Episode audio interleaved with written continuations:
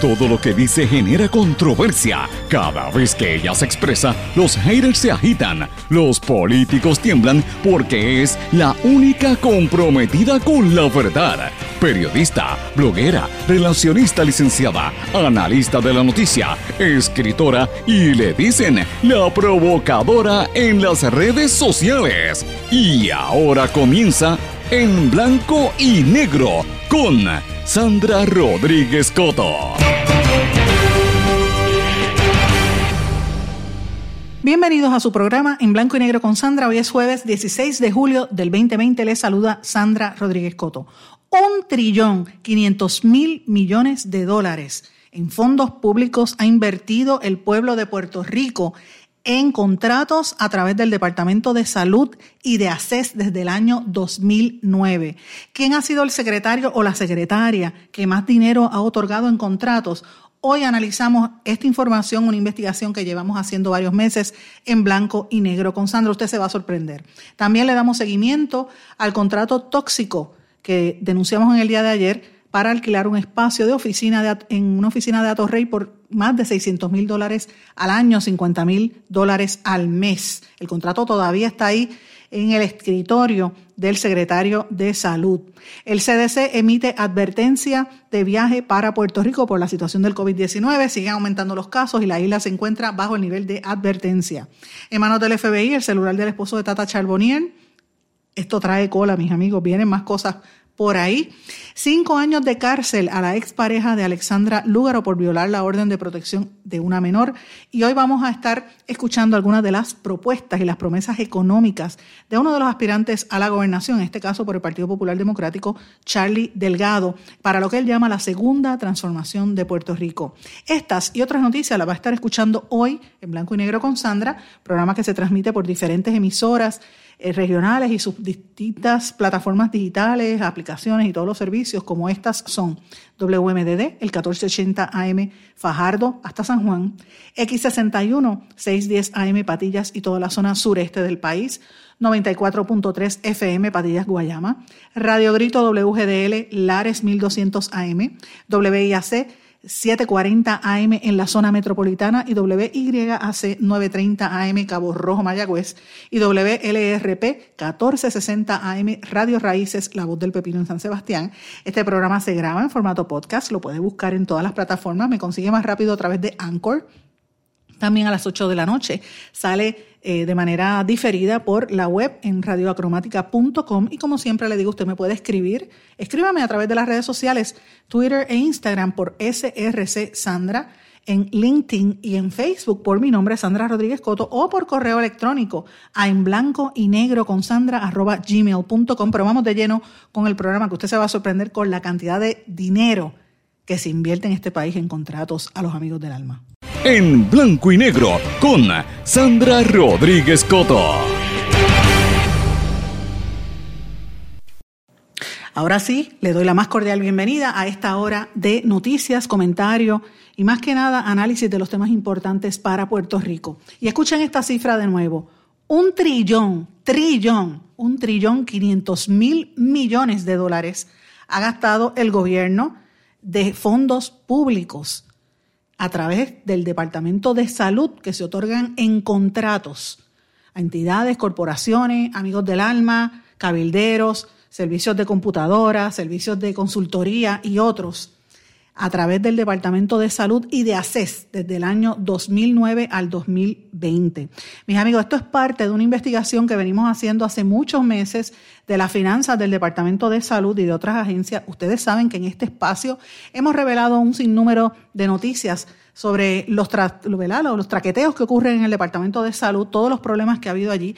Desde el año pasado veníamos denunciando los malos manejos después del paso del huracán María. Luego de eso denunciamos la negativa que había a investigar cómo se manipulaban las licencias y los contratos y los, y los documentos eh, profesionales que rigen ciertos grupos de profesionales de la salud como esto, en este caso, los farmacéuticos, los técnicos de farmacia, los mismos médicos, tecnólogos médicos, paramédicos, eh, terapistas y otros a través de la oficina que reglamenta estas licencias y que la entonces secretaria de Justicia, actual gobernadora Wanda Vázquez, se negó a investigar esa investigación.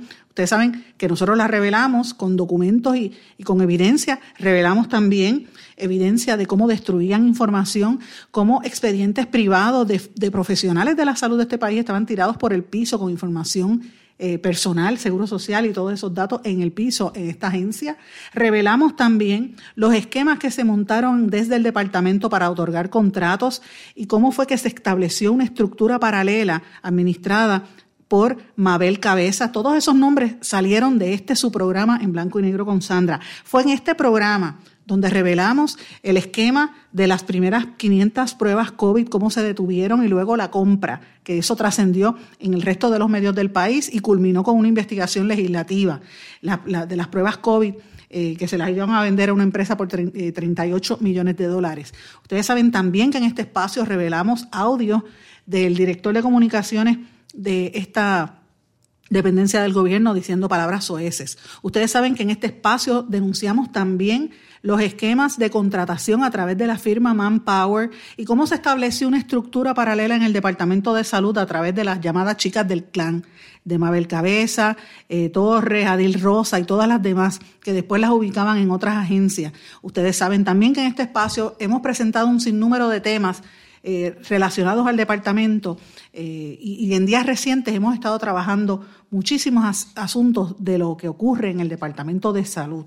Y usted dirá, ¿por qué tanta información? ¿Por qué tanta insistencia en salud? Pues bueno, porque esa es la, fuente que estoy cubriendo ahora, es el tema principal cuando el país ha estado bajo tantas emergencias, lo prioritario es mantener la vida humana, primero durante el huracán, luego durante los terremotos y ahora durante la pandemia. Eh, y hemos tenido aquí al secretario de Salud eh, y, estamos cuestionando, porque aquí fue que revelamos las investigaciones federales que están en curso. Ustedes recordarán que siempre a veces es bueno hacer estos reminders. Pues señores, como parte de esta pesquisa, nos dimos a la tarea de investigar los eh, registros de la Oficina del Contralor año tras año para mirar los contratos que hay por agencia. y ahí es que uno analiza, tengo toda la información año por año, y uno se sorprendería de la gran cantidad de dinero que se invierte en contrataciones a través de los años. Como les dije, un trillón de dólares.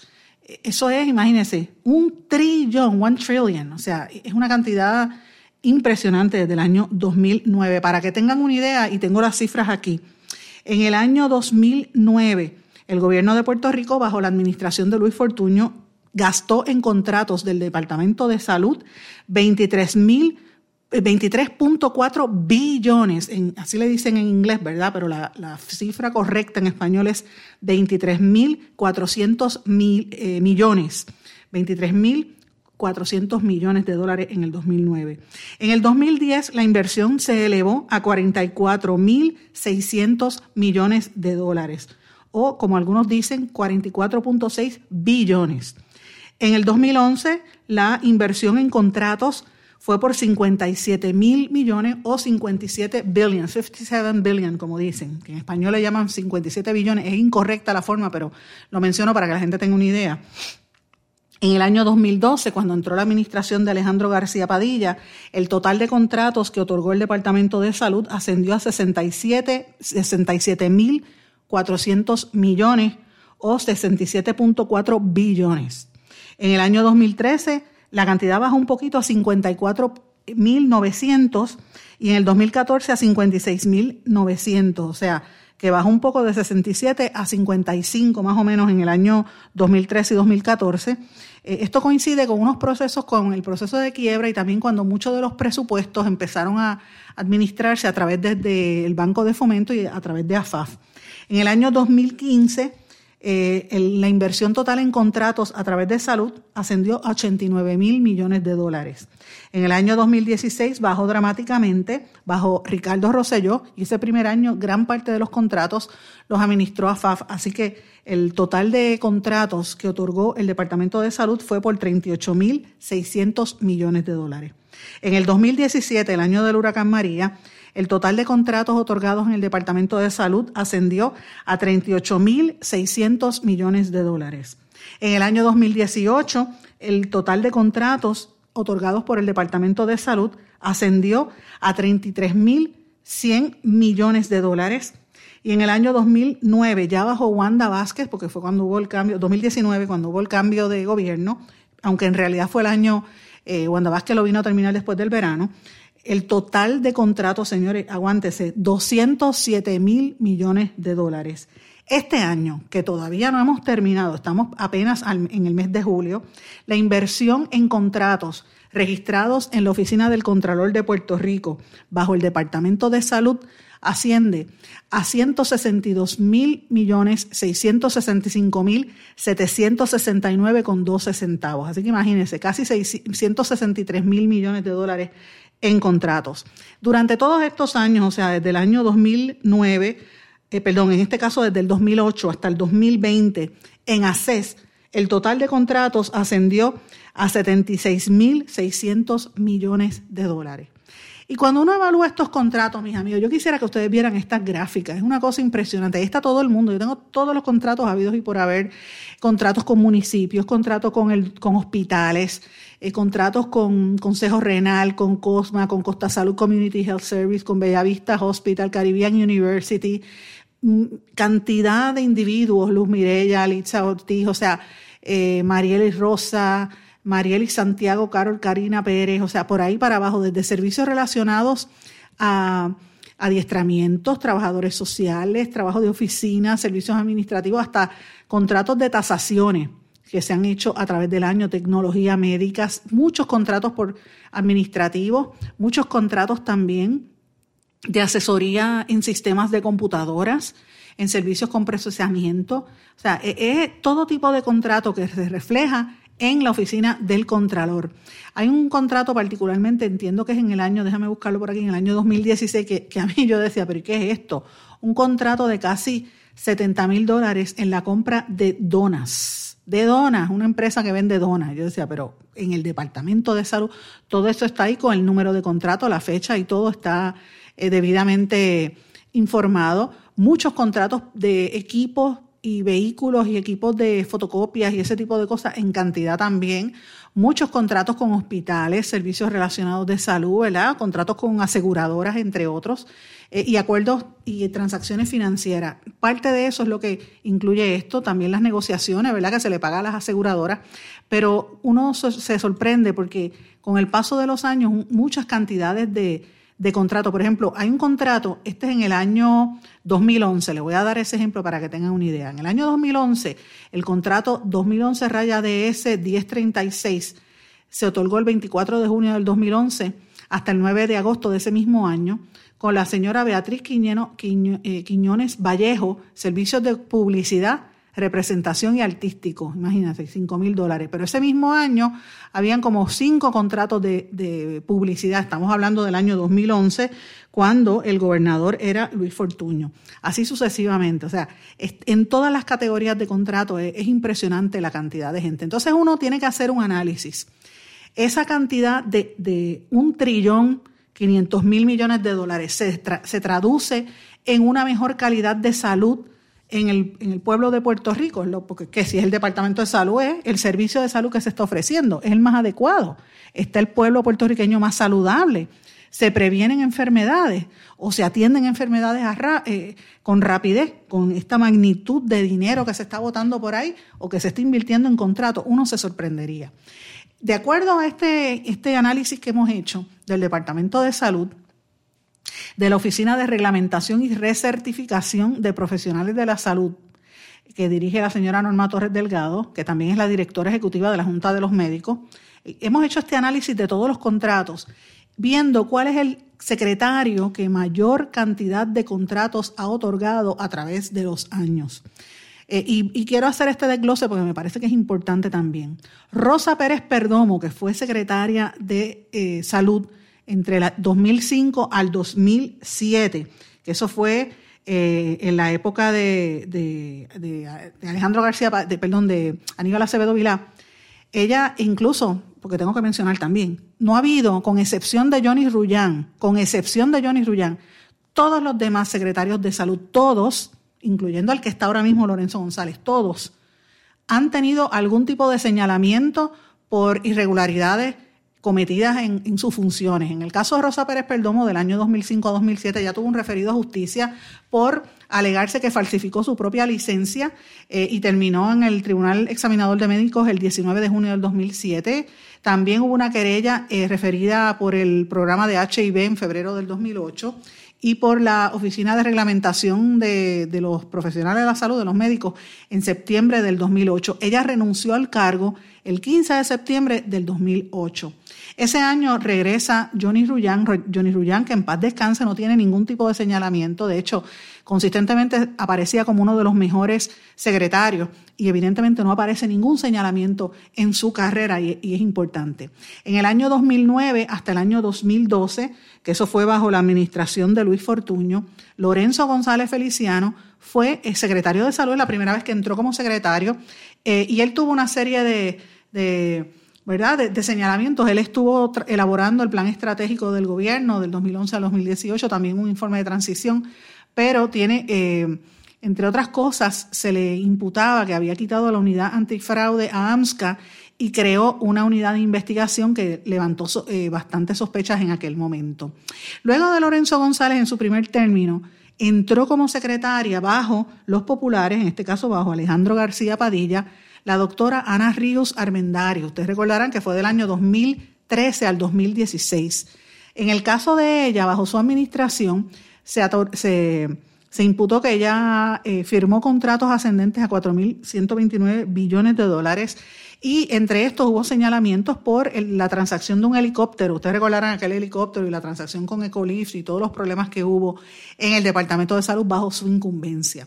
Luego de eso, asume la gobernación Ricardo Rosselló en el año 2016, porque Ana Río fue eh, secretaria del 2013 al 2016 en el 2017 formalmente entra Rafael Rodríguez Mercado como secretario de salud del 2017 hasta este año, que ustedes saben que Wanda Vázquez lo despidió en medio del comienzo de la pandemia. Bajo Rafael Rodríguez Mercado ha habido una serie de imputaciones, no está, eh, él, él, está escribiendo comentarios de paz y amor en, LinkedIn, ¿verdad? Y cosas así esotéricas, pero evidentemente todo el mundo sabe que está siendo observado bajo una serie de investigaciones federales que yo no sé qué le pasa a las autoridades federales que se han dormido sobre las pajas. Pero Rafael Rodríguez Mercado tiene una serie de imputaciones muy serias. En el año 2007 firmó contratos él o la doctora Concepción Quiñones de Longo, que era la subsecretaria, que de hecho Concepción Quiñones de Longo también fue la subsecretaria de Salud bajo Lorenzo González en el, en el término en que él fue eh, secretario bajo, bajo Fortuño. Pero bueno, en este caso los contratos los firmaba ella. Y los contratos en el 2017 otorgaron contratos por 500 millones, eh, perdón, 308 millones, en el 2018 por 124 millones, en el 2009 por 2.8 billones, o sea, 2.800 millones y en el 2020 186 millones de dólares.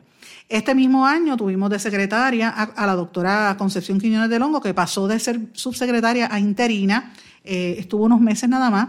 Recuerden que ella es la madre de la, era la mamá de la exsecretaria de Justicia y firmó aproximadamente el 70% de todos los contratos desde que entró la administración actual de Ricardo Rosello y, y Wanda Vázquez y entre estos firmó un contrato de la mudanza de la Oficina de Reglamentación y Certificación de los Profesionales de la Salud, el contrato que yo publiqué en mi blog y que difundimos ayer aquí en este espacio, que es un contrato tóxico que ni siquiera el doctor eh, Rodríguez Mercado ni Lorenzo González lo han querido eh, ¿verdad? poner en vigor. Eh, y es un contrato por 2.7 millones de dólares, entre otros. Así que eso es parte de lo que se se esboza del análisis de todos estos contratos. El actual secretario, Lorenzo González, eh, en lo que va de año, él apenas lleva de secretario unos meses, ha, manejado cerca de 4 mil millones en contratos en total, ¿verdad? Desde uno empieza a mirar desde el 2009 en adelante. Él tiene eh, como delegada, como directora ejecutiva a Norma Torres de la Oficina de Reglamentación de los Profesionales. Así que ¿Cuánto dinero se han estado gastando en contratos? Pues esas son las cosas que tenemos que mirar. Pero cuando yo le hablo de todas estas cifras, lo que tenemos que pensar es, señores, si usted fue víctima durante los terremotos recientes o pasó alguna necesidad en el huracán María, usted tiene que pensar ¿qué pasó con todos esos millones y millones de dólares, trillones de dólares? ¿En qué lo invirtió el gobierno de Puerto Rico? ¿Le tocó algo de eso a usted? Y la pregunta más importante, ¿está más saludable la población? Porque se supone que el secretario o la secretaria de salud es lo, debe vigilar eso. Y si otorga contratos, debe ser para mejorar la salud del pueblo. La respuesta yo no la tengo, pero me inclino a especular o, o a analizar o intuyo que no, definitivamente no, porque se ha visto el servicio público y los fondos públicos como una mina de oro para los contratistas. Y la pregunta que cae sobre la mata, ya que las investigaciones aquí quedan en nada, ¿verdad? el, sistema de justicia en Puerto Rico está comprometido políticamente. La pregunta es qué pasa con los federales que, están arrastrando los pies. La evidencia está ahí. ¿Qué pasa con el FBI, con las autoridades federales? ¿O es que los, los controles de otros sectores pesan más sobre esto, porque lo que pasó con Tata Charbonnier ayer, pues mira, es un celular, hay unas imputaciones ahí de contratos, el marido otras cosas que están eh, especulándose, pero eso es peanuts, es migajas, migajas realmente comparado a lo que está ocurriendo desde hace muchos años y cómo se despilfarra el dinero, fondos públicos en este país. O sea, las autoridades tienen que actuar y yo estoy emplazando a las autoridades federales a que metan mano. Ustedes saben lo que está pasando en Puerto Rico y esto no se puede tolerar. ¿Qué es lo que está pasando? ¿O es que es real ese, esos bandos que hay dentro del FBI? ¿Por qué no meten mano las autoridades federales? Ya es hora de que aquí se, el, el dinero de verdad se utilice para lo que es, para el servicio directo a la gente, la necesidad de la gente, no para contratos de amigos del alma. Y con ustedes hacer una búsqueda en, el archivo de la oficina del Contralor, usted se va a dar cuenta de eso. Y mientras tanto, mientras gastamos tantos trillones de dólares, señores, en, contratos desde tantos años, este año ya van, como le dije, 162.600 millones de dólares, este año nada más. Mire cómo está la situación del COVID en Puerto Rico. Estamos en una advertencia del CDC. Murió un empleado municipal en Sidra. positivos en, los hoteles La Concha, en, Dorado. Positivo, murió un señor en la cárcel, un confinado en la cárcel de Bayamón del coronavirus. Eh, muchas más hospitalizaciones. De eso que estamos hablando. Los padres no sabemos, ya entendemos que el reinicio a clase va a ser virtual. No sabemos qué va a pasar. No vemos una cura en, el horizonte cercano, ¿verdad? Y mientras tanto siguen gastando dinero en estas cosas, mis amigos. Así que esto es parte de lo que vamos a estar investigando, vamos a estar publicando en los próximos, en las próximas horas. Esté atento a nuestra, a nuestra página en blanco y negro con Sandra. Pero bueno, ayer también salió una noticia importante que quería destacar que encontraron, sentenciaron la jueza Eloína Torres Cancel de San Juan, sentenció a cinco años de cárcel a Edwin Domínguez Torres, el expareja de la candidata a la gobernación por Victoria Ciudadana, Alexandra Lugaro, él fue declarado culpable en diciembre por violar el artículo 70 de incumplimiento de órdenes de protección, en este caso de menores. Y yo expresé públicamente que me alegraba, y yo sí me, alegré en el sentido, no por el mal ajeno, sino me, alegré porque en esta prevaleció el interés que es lo más importante, los niños. A los niños hay que respetarlos en este país. Ya es hora de que los niños se respeten eh, y no se, no se utilice los niños para intereses político-partidistas o para intereses revanchistas de parejas o de lo que usted quiera pensar. Y esa niña, sea la hija de Alexandra Lugar o del que sea los niños, hay que protegerlo. Así que por lo menos eh, este hombre que, que violentó la paz de esa menor, que ni siquiera es hija suya, pues va a estar en la cárcel un tiempo para que reflexione y que sirva de escarmiento a los que están abusando de niños en este país, porque ya está bueno de eso. A los niños, como dije, hay que respetarlos y, y, hay que empezar, y yo felicito a esta jueza, de la misma manera que a veces hemos criticado los tribunales, en este caso, dirán que es exagerado, no, no, porque así mismo le hace daño a los menores en este país, ya está bueno.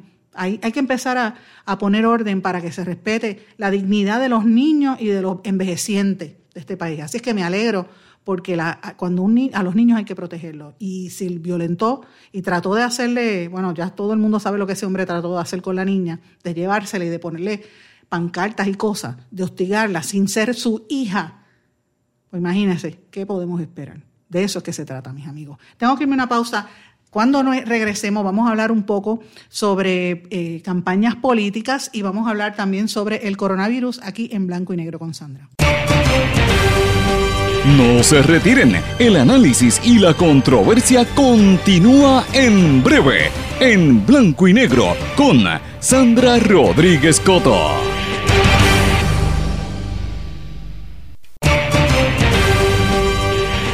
Y ya regresamos con el programa de la verdad en blanco y negro con Sandra Rodríguez Coto. Regresamos en blanco y negro con Sandra. Bueno, mis amigos, quiero compartir con ustedes un audio de uno de los aspirantes a la gobernación, en este caso por el Partido Popular, el alcalde de Isabela, Carlos Delgado Altieri, Charlie Delgado, donde él presenta una serie de ideas generales de cómo van a ser sus promesas, ¿verdad? qué es lo que él quiere hacer para el desarrollo económico de Puerto Rico. Y, la idea de esto es que, mis amigos, cada cierto tiempo vamos a estar presentando algunas de las propuestas económicas de voz de cada uno de los aspirantes a la gobernación. En esta, en esta etapa vamos a ir poco a poco presentando, eh, no todos los días, sino cuando lo hagan, eh, las presentaciones, ¿verdad? Y, las promesas de los que sean aspirantes a los que van a las primarias por el Partido Popular y por el Partido Nuevo Progresista. Eh, en este caso fue una conferencia de prensa que tuvo hace unos días Charlie Delgado y que el compañero Gilberto Albelo fue a cubrir para para traer el audio para este programa. Así que lo quiero compartir con ustedes, pero como les dije, vamos a hacerlo con el resto de los candidatos y una vez pasen las primarias, vamos entonces a hacer las entrevistas individuales con cada uno de los candidatos. Así que yo quiero compartir con ustedes parte de las promesas de él que se concentran específicamente en el desarrollo por regiones de Puerto Rico, que estas son promesas que han hecho a través de los años los distintos eh, aspirantes, esto no es nuevo. Muchos de ellos lo han hecho, lo que llamaban los polos de desarrollo económico desde la época de Sila Calderón, era parte de la promesa de campaña del Partido Popular y otros candidatos, Bernier también las hizo en su momento. Veremos a ver cuáles son las promesas específicas de tanto Yulín, Carmen Yulín Cruz como la de Eduardo Batia. Pero escuchemos lo que dice Charlie Delgado. Propuesta de la segunda transformación para el país y hoy vamos a estar atendiendo el tema de, de desarrollo económico, que sabemos todos que es un tema vital para el país es un tema que eh, son de los temas principales que se hacen esenciales para eh, estabilizar los asuntos sociales y económicos del país.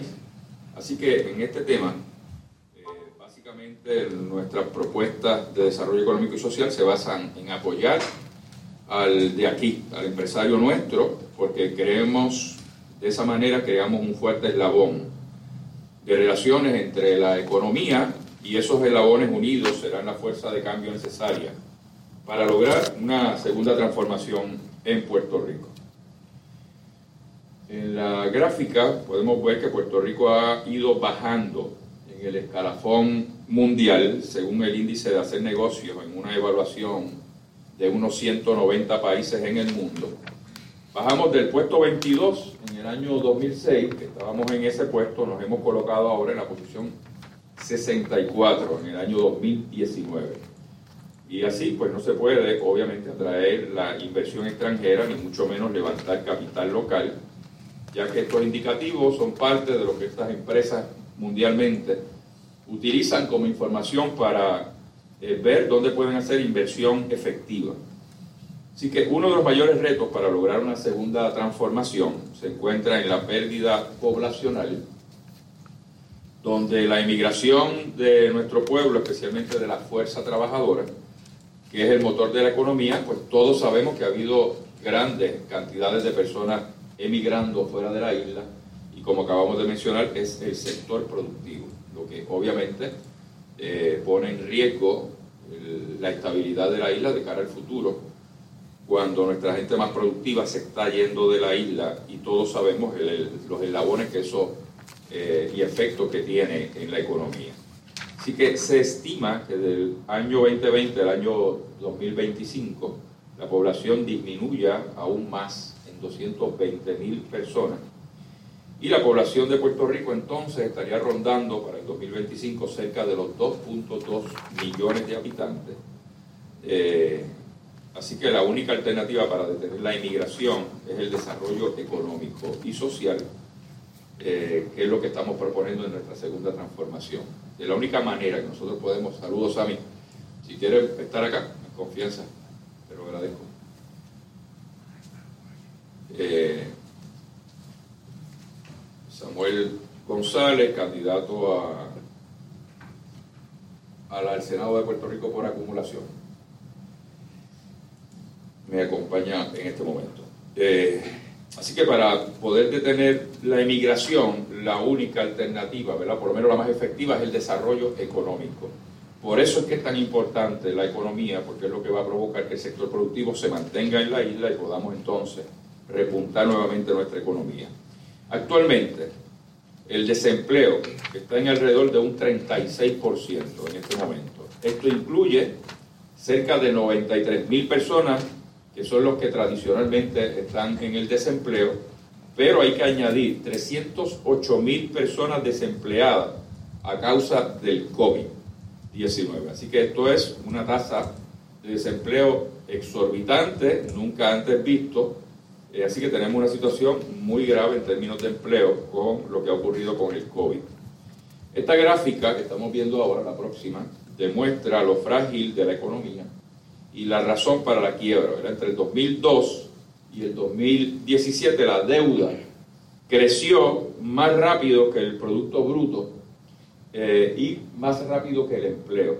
Así que eh, en esos años el control de la deuda pues no fue lo mejor. Todos sabemos que, por ejemplo, eh, en el cuatrenio de Luis Fortuño fue uno donde más emisiones de bonos se llevaron a cabo con más de 16 mil millones de dólares en emisiones de bonos solamente en cuatro años y encima de eso se tuvo en ese cuatrenio 7 mil millones de fondos ARRA.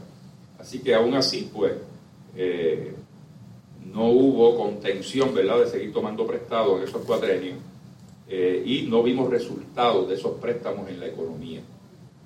Uno de los mayores retos para nuestro proyecto de la segunda transformación son los cuatro años funestos de esta administración, que por primera vez en la historia un gobernador no completa su cuatrenio y donde tenemos una gobernadora que podría romper el récord de referidos al FEI. Prácticamente nuestra economía se estancó en cuatro años que están plagados eh, desde el gobierno y de muchísima corrupción. Entonces quiero entrar ahora, luego de los datos que tenemos, entrar ahora en cuáles son las zonas de oportunidades que estamos proponiendo para el desarrollo económico y social del país. En primer lugar, estamos mirando el oeste para que siga siendo el centro para la investigación y la inteligencia. Allí tenemos un buen ecosistema con las universidades de Puerto Rico, la Universidad Interamericana, la Universidad Católica, el Colegio de Mayagüez, que obviamente pues, ayuda a ese desarrollo económico como lo está haciendo en este momento. Eh, así que el oeste para mí es un área que se puede convertir muy bien, eh, que lo es, pero hay que exponenciarlo, en un centro para la investigación y la inteligencia. Y obviamente lo que está ocurriendo en el oeste, que es el, eh, la zona de la industria aeroespacial, que muy bien se ha eh, fortalecido en esa área. Una vez comenzó Infotech, que fue joint venture eh, de Pratt Windy como una empresa alemana. Eh, luego de eso pues, ha venido Honeywell y han llegado otras que le han dado un buen empuje económico y de creación de empleo en la zona oeste. Y el gran potencial que hay con Lufthansa, que de igual manera en la reparación de aviones pues ahí hay un gran potencial para la mecánica de aviación, eh, entre otros planes que hay de futuro con Lufthansa. Para el polo este de la isla, que es el polo de desarrollo del turismo centrado en los recursos naturales y los recursos portuarios. Allí tenemos, obviamente, el Roosevelt Road, que ya tiene 16 años de haber sido abandonado eh, por el gobierno federal y no hemos hecho absolutamente nada. Hemos querido abarcar con unos proyectos altamente ambiciosos y lamentablemente eh, no hemos logrado abrazar a ese gran árbol porque los brazos no nos dan. Así que eh, tenemos que llevar allí proyectos que sean sustentables, proyectos que sean viables y que comience un desarrollo planificado eh, en esa zona y luego pues voy a estar explicando qué es lo que estamos proponiendo en el este. En el sur son las principales generadoras eléctricas que tenemos en el país se encuentran en la zona sur del país. Así que ese será el polo para la promoción industrial, aprovechando sus puertos, aeropuertos y los parques industriales disponibles en los diversos municipios del área sur. Y obviamente con la generación de energía que tenemos en esa área, pues eh, ayuda ¿verdad? a mantener un ecosistema mucho mejor, con mejor redundancia. En el norte será el centro de clase mundial de turismo médico, entretenimiento y servicios al sur, eh, al sector turístico en general. Doy un ejemplo de, eso, de lo que es el turismo médico. En Manatí, eh, allí el alcalde se empeñó en crear un desarrollo eh, de turismo médico y lo logró, ¿verdad? Después de 20 años con ese proyecto, hay dos buenísimos hospitales que dan servicios extraordinarios, tienen un hotel eh, que le sirve a estos hospitales para este turismo médico y está llegando gente de la Florida, de las Islas Vírgenes. Eh, así que es un área que ya comenzó en la zona norte, donde hay otros proyectos relacionados para convertir toda la zona en un área de turismo médico. De igual manera, los proyectos de transformación, estamos hablando del desarrollo económico y social, esta segunda transformación contempla un proyecto de una década. Esas fueron algunas de las promesas que hizo en días recientes el aspirante a la gobernación por el Partido Popular, Charlie Delgado. Y amigos, como les dije, voy a estar eh, compartiendo con ustedes cada cierto tiempo algunas de las promesas de los distintos aspirantes de aquí a las primarias y eventualmente una vez terminen las primarias entonces es que vamos a hacer las entrevistas a los candidatos para pues para que la gente tenga las oportunidades, pero como son tantos, pues yo prefiero que pasen las primarias y luego de eso, pues eh, escuchamos. Esta es una conferencia de prensa que él tuvo hace dos días, que el compañero Albelo fue a cubrir y, tuvo la gentileza de grabarme ese audio que quise compartir con ustedes, porque es importante que tengan, ¿verdad?, como un macro de lo que él está proponiendo. Posteriormente, como he dicho, vamos a compartir aquí lo que eh, promueva o lo que prometa eh, tanto Carmen Yulín Cruz como Eduardo Batia, tan pronto ellos tengan sus, sus comparecencias, pues los vamos a, estar compartiendo aquí. Y lo mismo con, eh, obviamente, la gobernadora Wanda Vázquez y con el aspirante Pedro Pierluisi del Partido Nuevo Progresista. Una vez concluyan las primarias, como dije, entonces cogemos al resto de los candidatos eh, del PIB, de Victoria Ciudadana, eh, Proyecto Dignidad y también el Independiente. Así es que eh, vamos a ir poco a poco cubriendo algunas de las, promesas, pero evidentemente mucho de esto lo vamos a estar escuchando las próximas semanas y meses. es importante que la gente vaya ya tomando sus decisiones. Vamos a una pausa, mis amigos, porque el tiempo apremia y a nuestro regreso vamos a hablar de una serie de noticias internacionales que tienen impacto directo sobre Puerto Rico. Regresamos enseguida. No se retiren, el análisis y la controversia continúa en breve, en blanco y negro, con Sandra Rodríguez Coto. ¿Tienes una emergencia de salud en tu familia? En las salas de emergencia de Menonita estamos para atenderte en cualquier momento y de manera segura. Hemos establecido estrictas medidas de protección y seguridad para que tu visita a la sala de emergencia no sea una preocupación.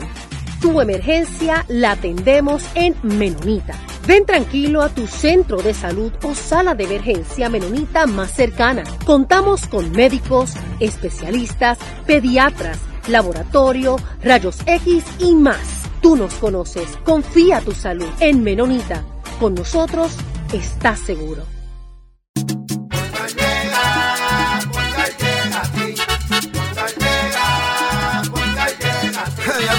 Eso es lo que te responden, pero ahora botaron la ola, porque ya no importa en qué parte de la isla estés. Si tuviste un accidente, mi gente de Poingal le llega a tu casa o trabajo para que no te complique. Con servicio en todas partes de la isla y el mejor servicio al cliente. Por eso y mucho más, yo Piru lo digo, yo quiero Poingal. ¡Duro!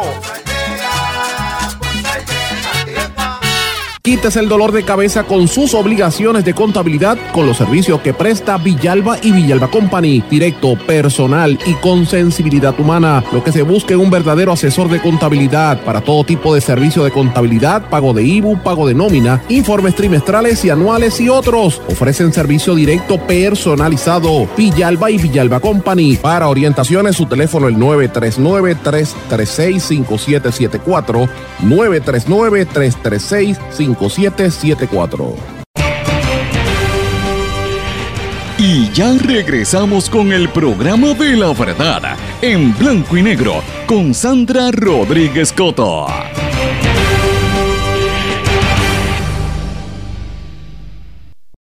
Regresamos en blanco y negro con Sandra y tengo que hablar de algunas noticias internacionales, comenzando obviamente por el tema del COVID, que sigue siendo la noticia principal en todo el mundo. Estados Unidos superó por primera vez los 70.000 contagios de COVID-19 en un periodo de tan solo 24 horas.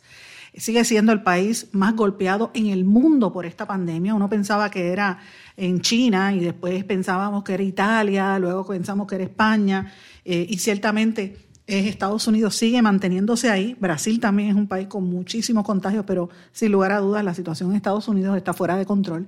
Y en parte se debe a, las políticas que han estado, han estado estableciendo eh, una serie de gobernadores y el, y el mismo presidente Donald Trump. De hecho, ayer ya se confirmó, en, creo que fue temprano en el día, el gobernador de Oklahoma que ustedes recordarán, ahí fue donde Trump tuvo un meeting político y la gente estaba, él, él se burlaba del tema del coronavirus, salió positivo al coronavirus, así que eh, es muy fuerte.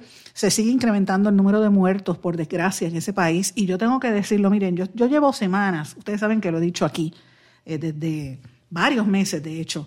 Habíamos incluso hasta publicado un vídeo que hicimos en una de estas ediciones de La Bata Puesta de los blogs y también eh, lo, traímos, lo trajimos aquí al programa, el tema de de las muertes que se están suscitando en los Estados Unidos, lo que yo entiendo para mí, ¿verdad?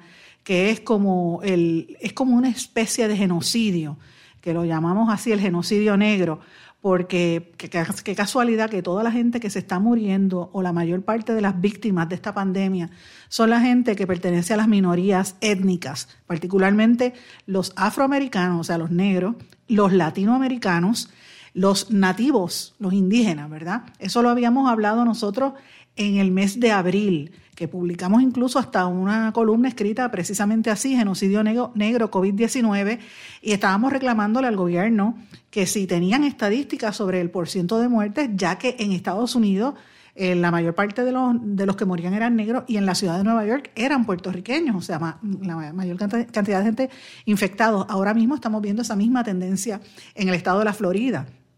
Y yo, no hay quien me quite esto de la mente, que yo creo que también un poco la actitud del gobierno de Trump tiene que responder a, la, a esa cuestión racial y de discrimen. Como quien dice, mira, los poderes económicos y políticos racistas de la nación americana dicen, bueno, que se fastidien y se mueran las minorías, ahí nos salvamos, eliminamos un montón de gente y hay menos minorías y seguimos siendo nosotros la mayoría blanca.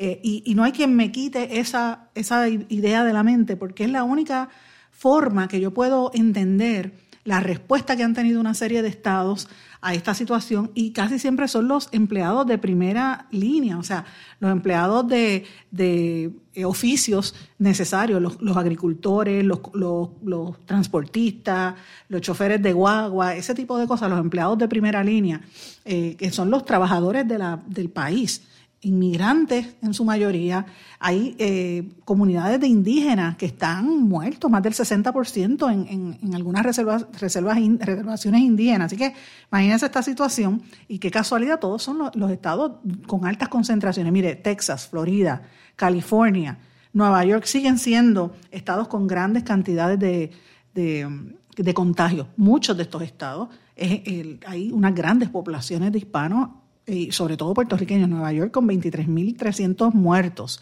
New Jersey con 15.600 muertos, Massachusetts con 8.000, Illinois, donde hay tanto puertorriqueño también, con casi 7.500. O sea, de esos que estamos hablando. Florida sigue siendo, eh, es una, una, para mí un tema de mucha preocupación por la cantidad de gente que sigue llegando aquí.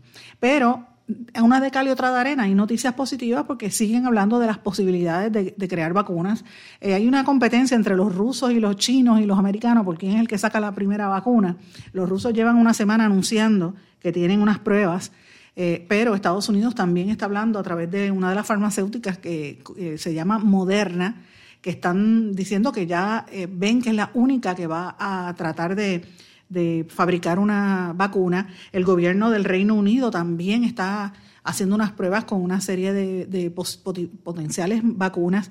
Empresas como Pfizer también están trabajando una serie de vacunas y, pues eso es positivo porque por lo menos vemos una luz al final del túnel. El problema es que como el coronavirus ha tenido tantas mutaciones, pues hay que ver qué tipo de vacuna es la que le funciona. Pero esperemos que esto se resuelva rápido porque no puede seguir la gente enfermándose. Florida, como dije, supera ya los 300 mil casos de COVID en medio de, la preocupación porque esto sigue subiendo. Eh, llegan de 15 mil, eh, 10 mil, 11 mil casos así de día a día y esto es una situación bien, bien fuerte. 301.810 casos, casi 4.600 muertes en el estado de la Florida. Horriblemente. Por su parte, la eh, CEPAL, la Organización eh, Latinoamericana ¿verdad? De, Economía, está previendo una caída libre eh, en la economía de la región latinoamericana, más pobreza y mayor desempleo, precisamente como resultado de esta pandemia, ellos siguen hablando de que los productos brutos internos per cápita, van a seguir bajando a niveles por debajo del 2010 precisamente por esto y la ONU está haciendo llamados de alerta porque lo ven en países como Brasil que ya llevan casi 2 millones de casos de coronavirus y sobre 75 mil muertes. Eh, Bolsonaro, el presidente, salió otra vez positivo, volvió a dar positivo en la prueba del coronavirus, esto lo dijo la cadena CNN. Y Bolsonaro dice que se sentía bien, pero ustedes recordarán que él era uno de los que se burlaba de esto.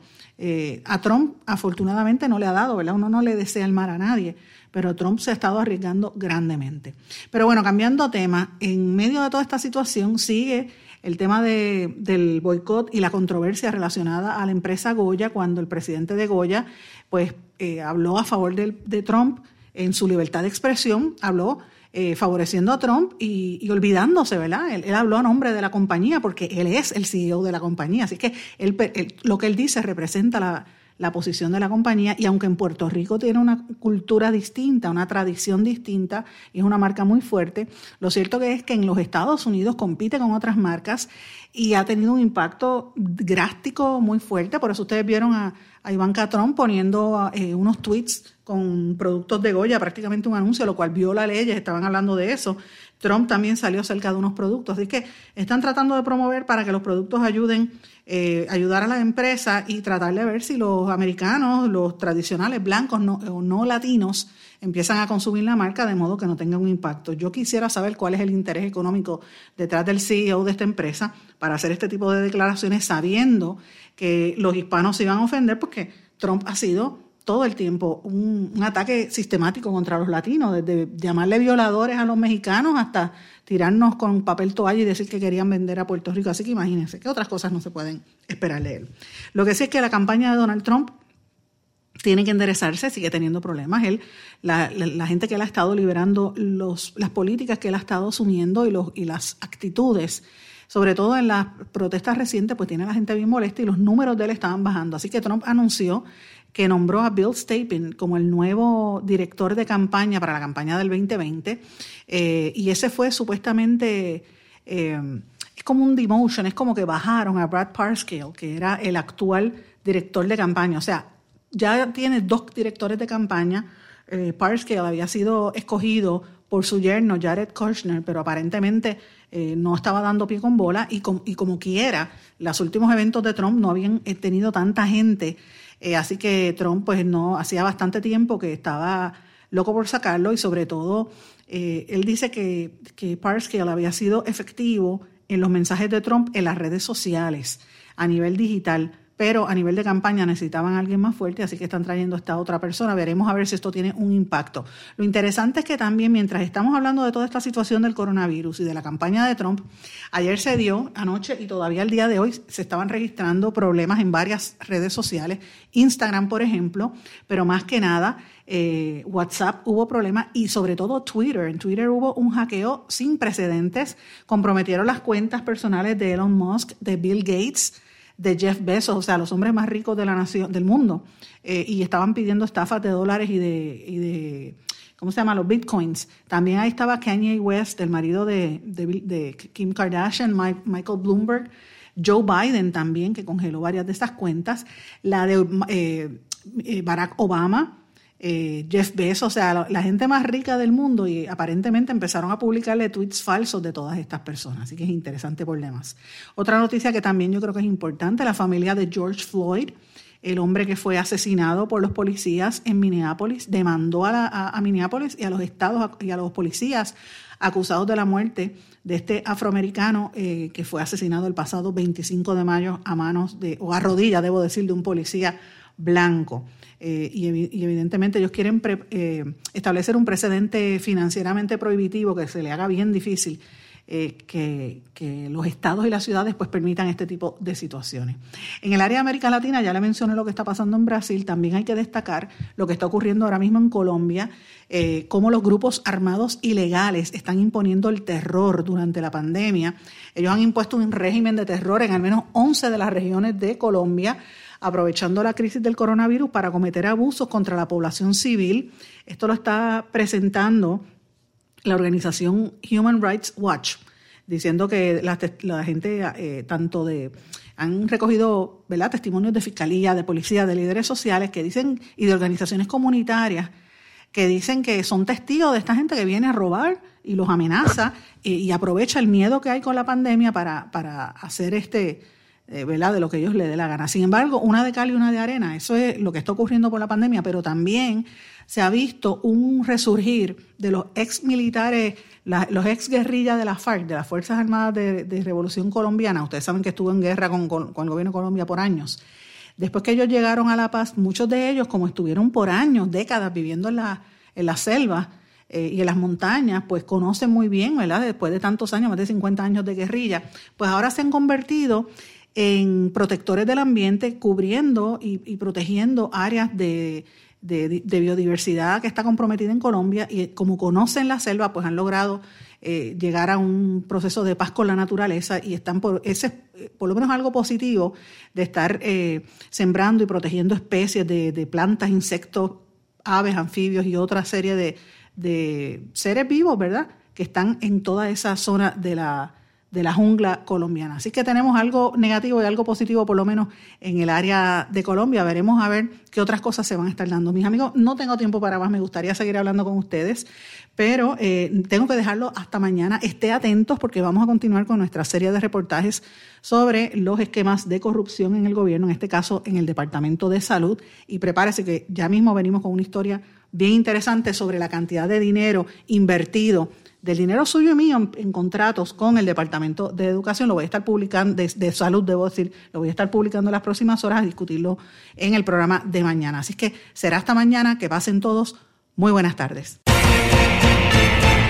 ¿Se quedó con ganas de más? Busque a Sandra Rodríguez Coto en las redes sociales o acceda a en blanco y negro.blogspot.com porque a la hora de decir la verdad solo hay una persona en la cual se puede confiar.